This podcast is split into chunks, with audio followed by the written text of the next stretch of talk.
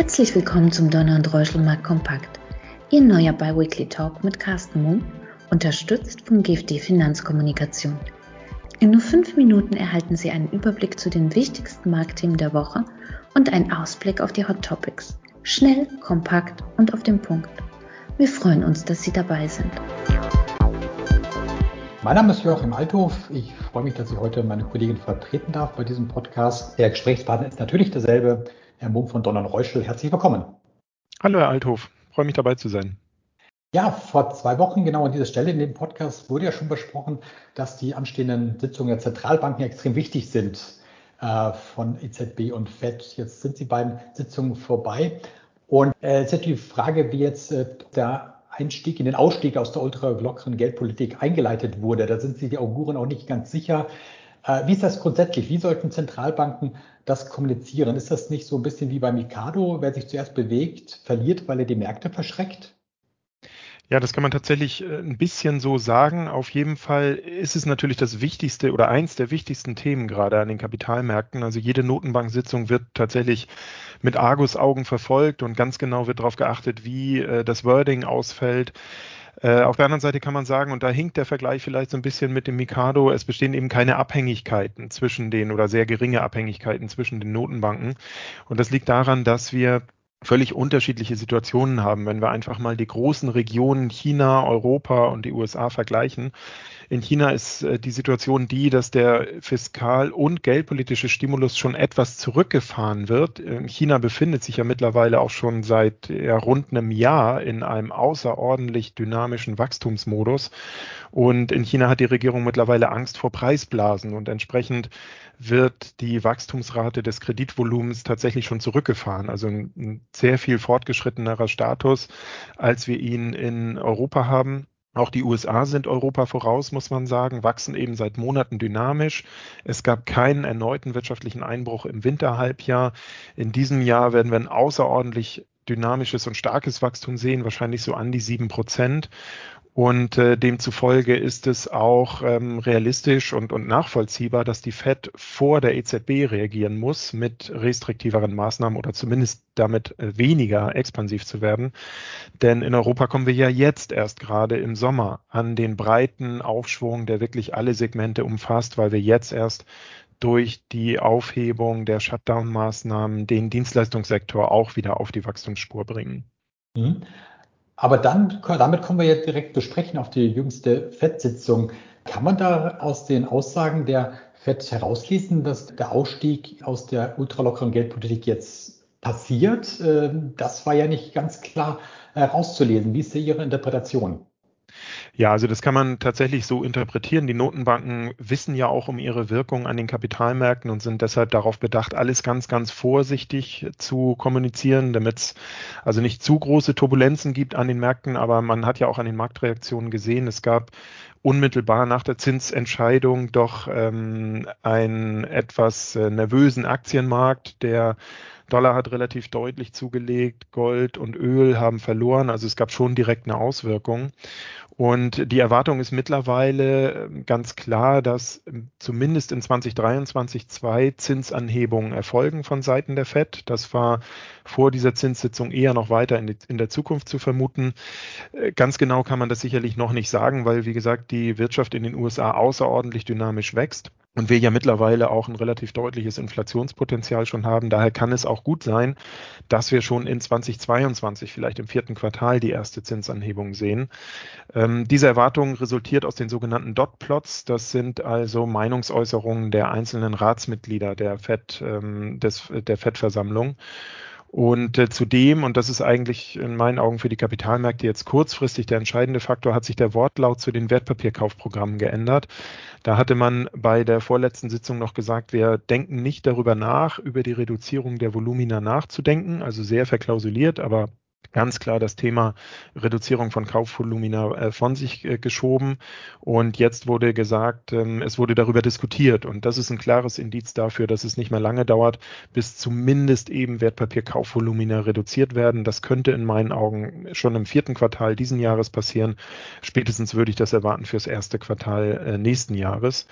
Dazu wird es konkretere Informationen vermutlich geben im internationalen Notenbankertreffen von Jackson Hole, das im August stattfindet stattfinden wird. Das ist zumindest die Markterwartung.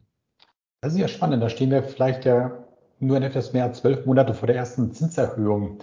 Wir werden es äh, erleben. Ähm, die FED hat ja die, ihre Zielgrößen verändert und fixiert sich stark auf den Arbeitsmarkt. Äh, könnte das jetzt zum Problem werden, da jetzt doch die Arbeitslosenquote sich doch ja nicht so stark gesunken ist, wie man es erwartet hätte und ähm, verharrt auf einem Niveau? Ja, das ist tatsächlich einer der wesentlichsten Knackpunkte möglicherweise und auch, hm, ja, ich sag mal, ähm, Schwierigkeiten, vor der die FED im Moment stehen. Es geht ja zum einen darum, die Preisniveaustabilität zu sichern und zum anderen aber auch äh, für ein Vollbeschäftigungsniveau am Arbeitsmarkt zu sorgen. Die FED hat da ja ein, ein zweigeteiltes ähm, Aufgabenfeld. Und wenn wir uns den Arbeitsmarkt anschauen, dann sehen wir, dass wir eine sehr, sehr hohe Nachfrage haben nach Arbeitnehmern oder, und Arbeitnehmerinnen von Seiten der Unternehmen. Das ist kein Wunder weil, wie gesagt, das, das Wachstum ja außerordentlich dynamisch ist in den USA. Aber viele und zunehmend mehr Unternehmen berichten von Schwierigkeiten bei der Besetzung der offenen Stellen. Und dafür gibt es wahrscheinlich zwei äh, Gründe. Zum einen ist die staatliche Unterstützung für Arbeitssuchende in den USA vielfach immer noch so hoch und so attraktiv, dass es für manchen einfach nicht interessant ist, einen Job anzunehmen, bei dem er möglicherweise weniger äh, Geld monatlich bekommen würde. Das ist eine politische Thematik, die sicherlich zeitnah abgestellt wird, denke ich. Zudem, und das ist der gravierendere Punkt, sieht es im Moment so aus, als wenn Angebot und Nachfrage am Arbeitsmarkt in den USA nicht eins zu eins zusammenpassen. Oder anders ausgedrückt, es sind offensichtlich andere Qualifikationen gefragt, es werden andere Jobs angeboten als vor der Krise. Und das ist in meinen Augen tatsächlich ein Grund dafür, dass die Arbeitslosenquote trotz unglaublich hohem Wachstums in Amerika immer noch relativ hoch ist, bei 5,8 Prozent. Das waren die letzten Veröffentlichungen. In der letzten Woche sind die Erstanträge auf Arbeitslosenunterstützung sogar gestiegen. Und der Stellenaufbau, der liegt im Moment nur so bei 500.000 bis eine Million äh, Stellen pro Monat, ähm, relativ stark schwankend. Und das bedeutet, dass also die Erreichung des Vorkrisen-Arbeitslosigkeitsniveaus von dreieinhalb Prozent doch noch relativ lang dauern könnte, also bis ins erste oder zweite Quartal nächsten Jahres hinein. Im Moment sind immer noch etwa sieben Millionen Menschen weniger beschäftigt als vor der Krise. Und wenn wir uns auf der anderen Seite anschauen, dass im Mai die Inflationsrate in den USA schon bei fünf Prozent lag, dann kann man sicherlich sagen, wenn die Fed warten möchte, bis die Vollbeschäftigung erreicht äh, wäre, also bis ins erste oder zweite Quartal nächsten Jahres, um erst dann weniger expansiv zu werden in der geldpolitischen Ausrichtung, dann wäre die Gefahr einfach sehr, sehr groß, dass wir noch viel, viel höhere Inflationsraten sehen. Also dass das Ziel der Preisniveaustabilität möglicherweise aus dem Blick gerät. Das ist durchaus also ein, ein kleines Dilemma, in der sich die Fed da zurzeit befindet. Blicken wir noch kurz auf Europa. Wie weit hinkt die EZB der US-Geldpolitik hinterher? Wann müssen wir in Europa mit einer strikteren Geldpolitik reden? Äh, reden wir da über Quartale oder sogar über Jahre, die das noch dauern wird? Ja, die EZB hinkt definitiv der US-Geldpolitik hinterher. Wenn wir das mal versuchen zu bemessen anhand des Aufschwungs, äh, wie wir das eben kurz skizziert haben, dann kann man sagen, Europa oder die Eurozone ähm, sind so etwa drei Quartale hinterher. Also die, die USA wachsen ja im Grunde genommen schon seit dem dritten oder vierten Quartal. Letzten Jahres sehr dynamisch. In Europa gab es im Winterhalbjahr den erneuten Einbruch also ungefähr drei Quartale hinterher. Zudem gibt es in Europa weniger fiskalischen Stimulus, also das Wachstum wird hier auch überdurchschnittlich ausfallen in diesem und im nächsten Jahr, aber nicht ganz so extrem positiv wie in den USA. Und damit ist das Ausmaß des US-Wachstums eben in der Eurozone auch nicht erreichbar. Ähm, ich würde trotzdem erwarten, dass wir über eine Reduzierung der Wertpapierkaufvolumina in der Eurozone ab dem ersten Quartal sprechen werden.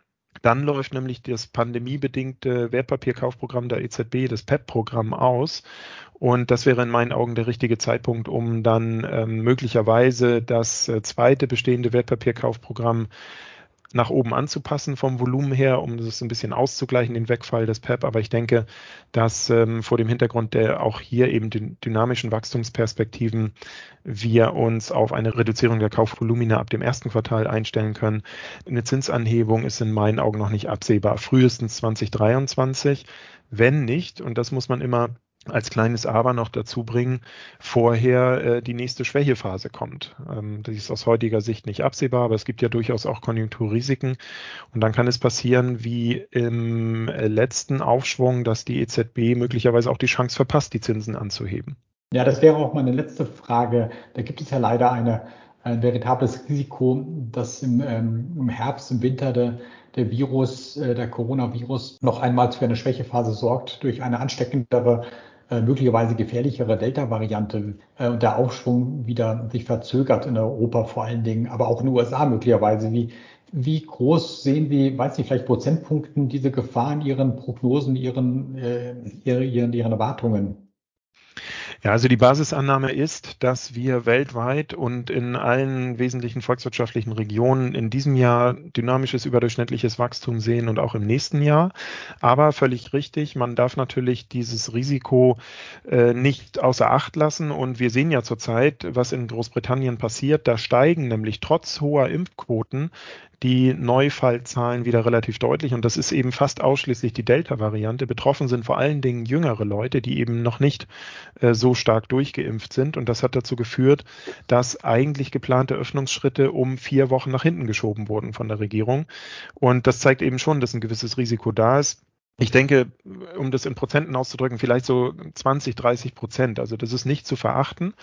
Äh, so hoch schätze ich im Moment die Gefahr ein, dass wir möglicherweise im Herbst dann eben doch nochmal neue Lockdowns sehen, dass neue Shutdown-Maßnahmen implementiert werden müssen, die zumindest Teile der Wirtschaft dann wieder behindern. Ähm, wie gesagt, Basisszenario ist, dass das nicht passiert, aber man darf das nicht aus dem Blick verlieren. Und unter diesem Gesichtspunkt ist es vor allen Dingen weiterhin sehr wichtig, die Situation in den Schwellenländern im Blick zu behalten und nicht nur zu beobachten, sondern es ist im Interesse uns, von uns allen, dort auch die Impfkampagnen zu unterstützen, damit eben nicht noch weitere neue Virusvarianten entstehen können, die möglicherweise hier die Gefahr von erneuten Shutdown-Maßnahmen im Winterhalbjahr dann wieder erhöhen. Vielen Dank, Herr Mumm ein sehr spannendes Gespräch. Hat mir Spaß gemacht, denn wir hören uns im nächsten Podcast wieder am 7. Juli. Bis dahin, alles Gute. Sehr gern, ich freue mich drauf. Ebenso vielen Dank, Herr Althoff. Danke für Ihr Interesse. Seien Sie in zwei Wochen gerne wieder dabei. Ihr Donald Reuschel, Markt Kompakt Team.